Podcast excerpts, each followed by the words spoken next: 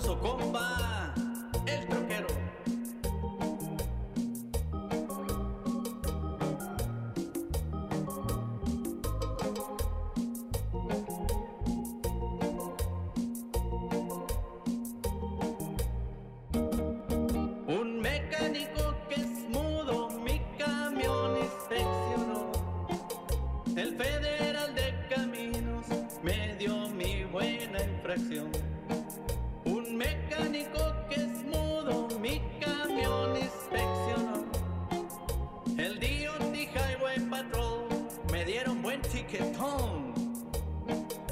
Me dijo ve con Savers para que te haga una evaluación. Pues estamos estrenando estudio, les dije a estos vatos, ¿cómo se llama aquí? Ah, Now Media y el Heraldo Radio, pues les dije, oigan, pues cuiden a su pescadote, hágale un estudio mamalón acá para hablar de traileros y de troqueros, para hablar de los fierros, y pues sí se lucieron, ¿eh? Estamos estrenando estudio acá en la ciudad espacial donde los fierros nunca mienten, en Houston, Texas, estamos en, aquí, en la base central de Now Media. Y ya saben, transmitiendo para todo México a través del Heraldo Radio, en todas las emisoras y también en las páginas web.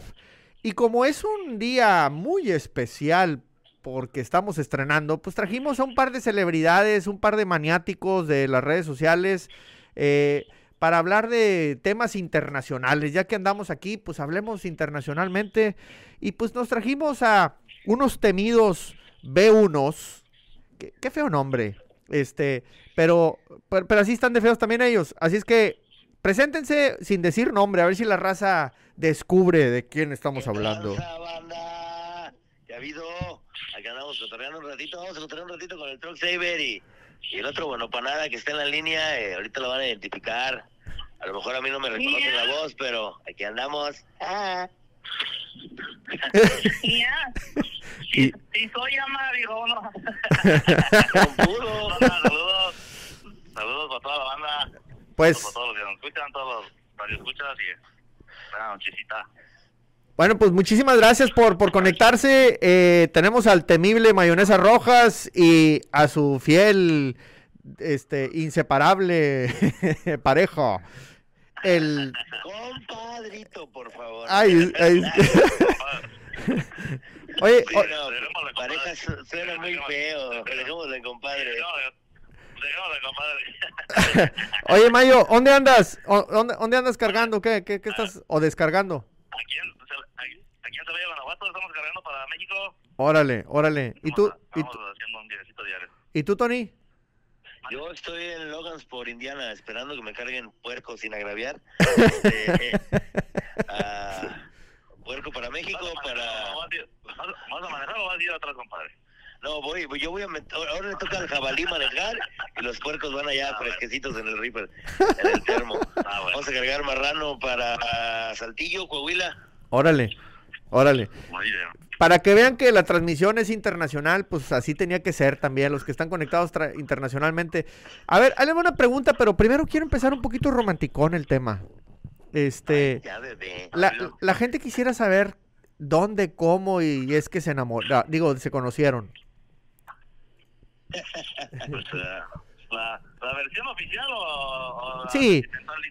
Sí, no, no, la, la de las sábanas almohadinadas no, este, eh, Ah, ah, bueno. La oficial, la oficial. Nos conocimos por una, por una, ter- por una tercera persona. Este, en ese entonces era amigo de nosotros. Él, él nos, él nos presentó y nos, nos conocemos en San Antonio, Texas. En San Antonio, Texas, en un truck stop. En el food trip, ¿verdad, compadre? En el Quick Trip, en el Quick Trip, Quick Trip Sí. San Antonio. De la 164, yo no me acuerdo. Ándale. Yo no me recuerdo. Y Yo 164. Ahí me fue. los dos estaban llevando cargas de Laredo para, para el norte. Sí, de Nuevo Laredo. De Nuevo a- Laredo. a- al norte. Sí. Que, Sí, eso fue, eso fue cuando, cuando tenía poquito yo de, haber, de haberme ido para allá. pero, pero básicamente fue amor de TikTok o qué, o de Tinder, ¿de dónde se Ya, sacaron? ya, ya, No. ya habíamos estado mensajeando una vez este, por... Ya, por- ya, por- ya nos conocíamos por redes sociales, digamos, pero en vivo fue en San Antonio en ese Quick Trip, por gracias a, a un, una persona, no vamos a mencionar, ¿verdad? Porque eh, a última salió que no era amigo y una, Bueno. una porquería de gente. Pero, pues gracias a conocí a mi compadrito y Y pues la, la amistad se hizo bueno, chida. La neta, la amistad se hizo chida, al grado que ya estamos pa- compadres, primero Dios, Sí, eh, y pues ya, hasta que ya, ya, ya, Se- van a, se van a bautizar. No, le, le voy a, al, al chiquito ya se lo bauticé a mi compadre hace mucho, este, pero... Dile la verdad, compadre. Dile la verdad, compadre. Voy a, Di- voy a ser el padrino de sus niñas, este, voy a ser padrino, ya soy padrino de sus De la niñas, escuela.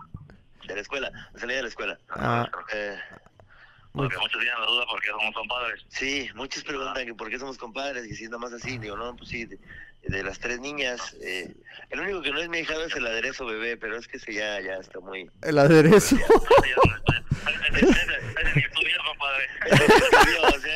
Ese pues sí, ¿de dónde lo rescatamos? Salió igual que yo, ya no se pudo rescatar. Ya Sí, sé. no, pues no. Oye, oigan, pues yo, yo quiero hablar de, de, de lo que no dice la raza de, de andar de operador internacional. Para no, para no llamarle B1, porque ese tema de B1 no me gusta. Es que realmente el, el, el término o- oficial o realmente nuestro mm, propuesto, por decirlo de algún modo, es, es- es operador internacional o porque el B1 como tal cual es el permiso que nos da migración, Claro. que es un permiso de negocios para viajar por negocios por Sí. Estados Unidos. Sí, Ese permiso que da el CBP.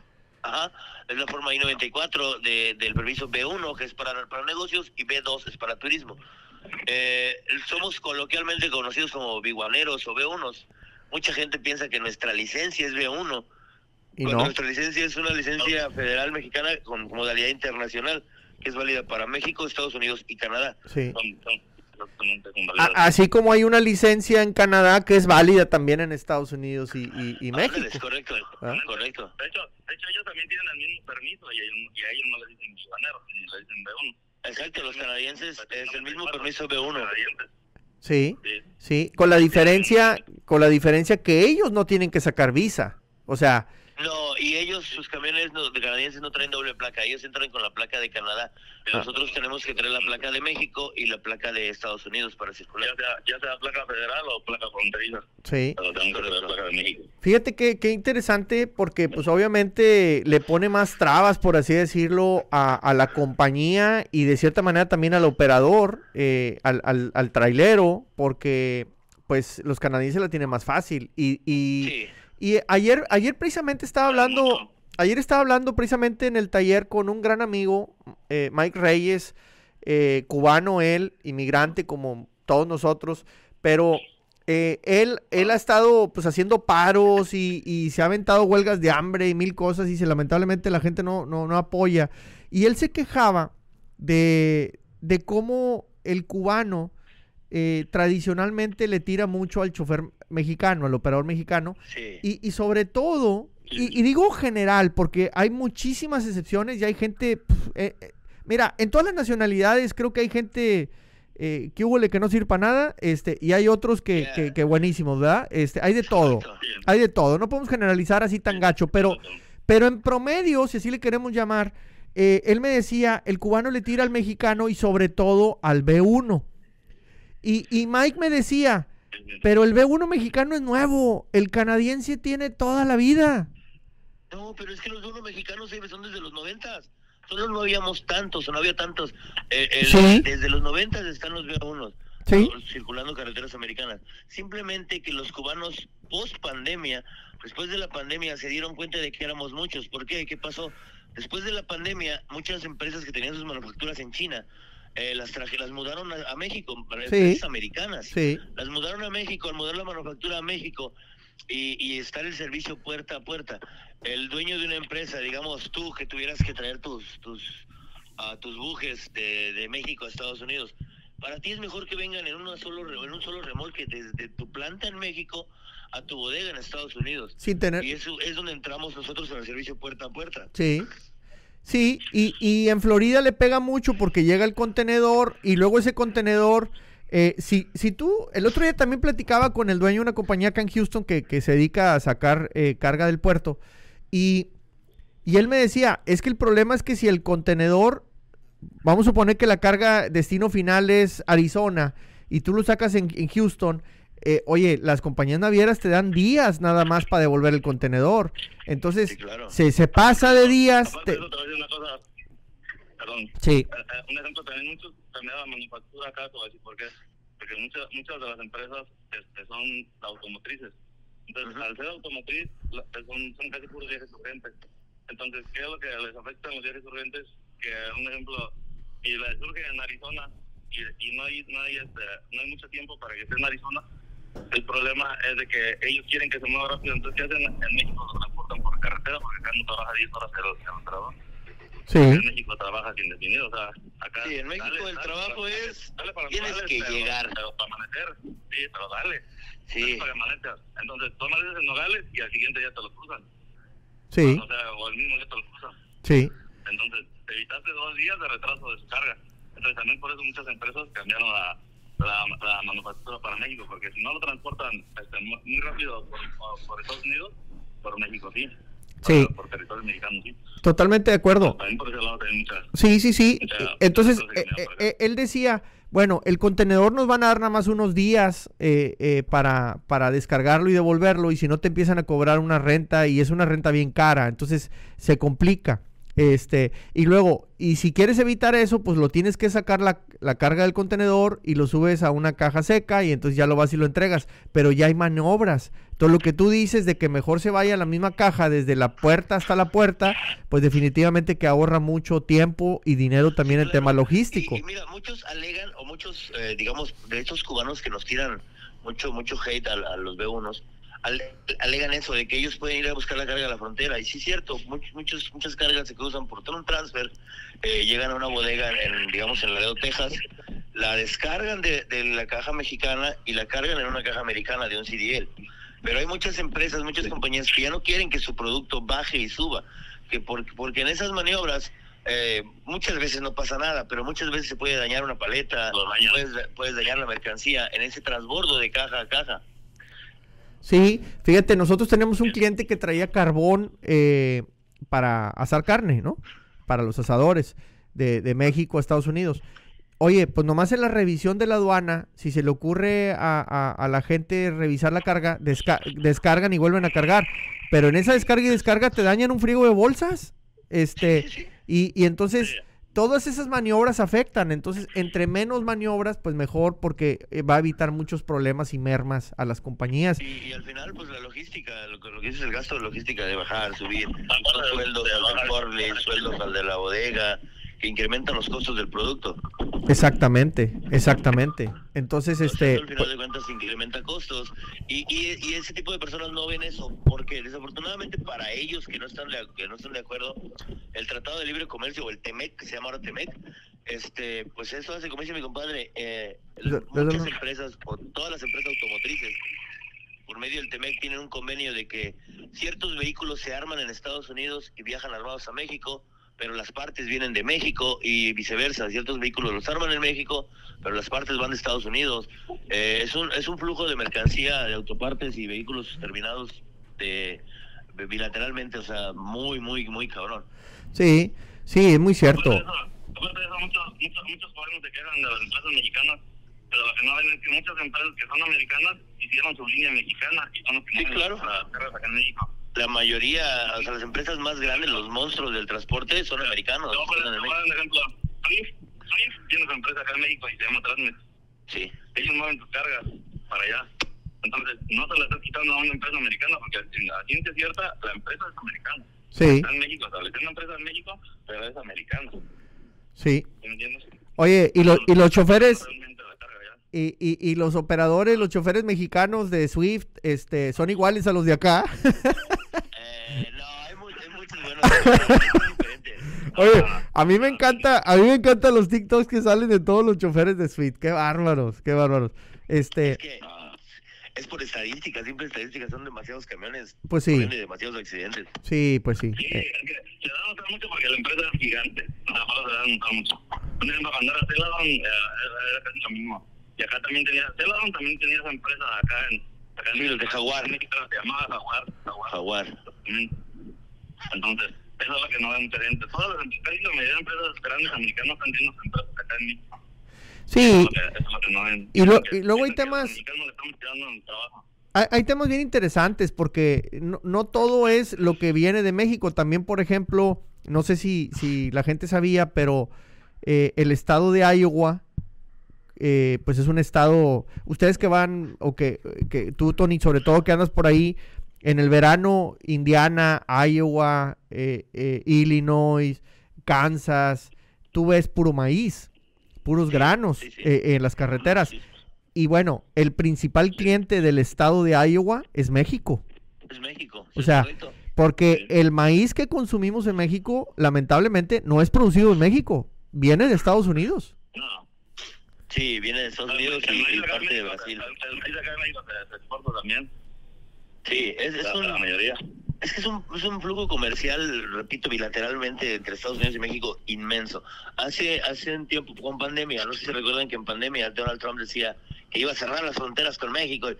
Eso realmente nosotros los que estuvimos trabajando en pandemia, en, en cuestión del transporte, nos reíamos. ¿Por qué? Porque eh, vemos de, de, viva, de viva mano el flujo enorme de mercancías que hay todos los días, eh, al menos la frontera de, de Laredo, de Nuevo Laredo, Tamaulipas, hacia Laredo, Texas. Sí, Es, es el puerto fronterizo, el punto fronterizo más importante de, de México y creo que de Estados Unidos también. sí. Eh, cruzan miles, miles de cargas todos los días, tanto de México a Estados Unidos como de Estados Unidos a México.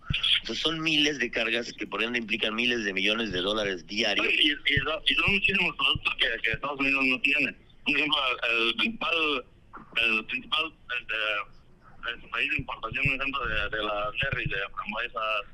Todo, de todo lo que es lo que es este Sí. produ- produce que le llaman aquí, Todo, todo O sea, es, acá de, de todo lo que comen en Estados Unidos, eh, o en un más de un 90% creo yo, en cuestión de verduras, frutas, legumbres, viene de México. Es que- Todo, todo es de México. Sí, porque es bien interesante, porque obviamente todo eso necesita mucha agua y California se está quedando sin agua. Eh, eso me lo dijo a mí un productor de, de col de Bruselas, algo tan raro. Él se dedicaba a col de Bruselas solamente. Eh, y, y es lo que él decía, dice, es que California es el principal productor, pero como hay mucha sequía constante, este, pues obviamente que están batallando y se están viniendo a México, no hay más, el centro de México. Y, entonces, eh, pues estaban creciendo bastantísimo, ¿no? Eh, el otro día también eh, platiqué con alguien que estaba involucrado en el tomate y pues tanto tomate que viene allá de Sinaloa.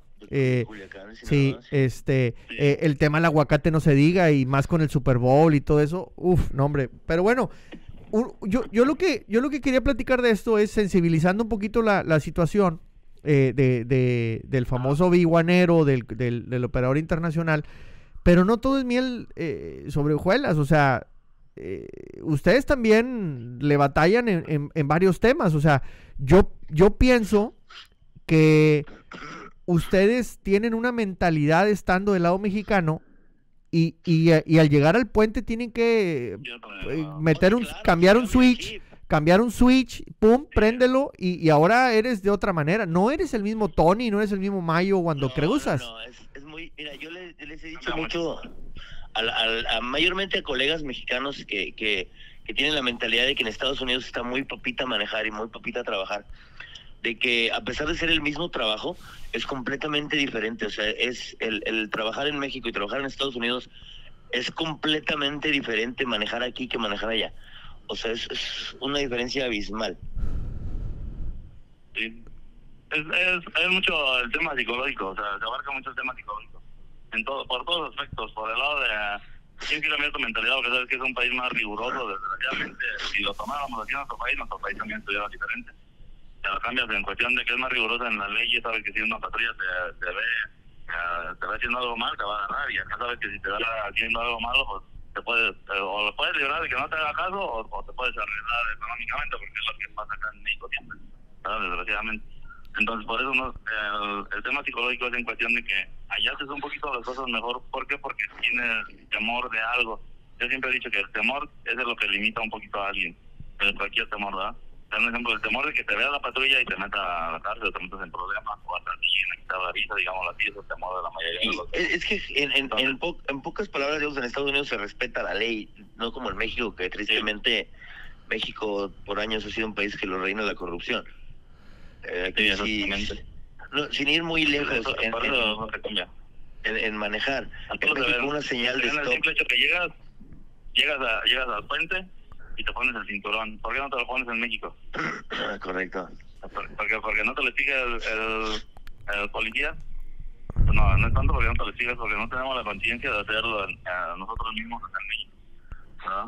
Entonces, eh, más que nada es, es eso, que, que es la ley, es más rigurosa la ley. Allá, por eso sí cambia mucho en, en cuestión psicológica las.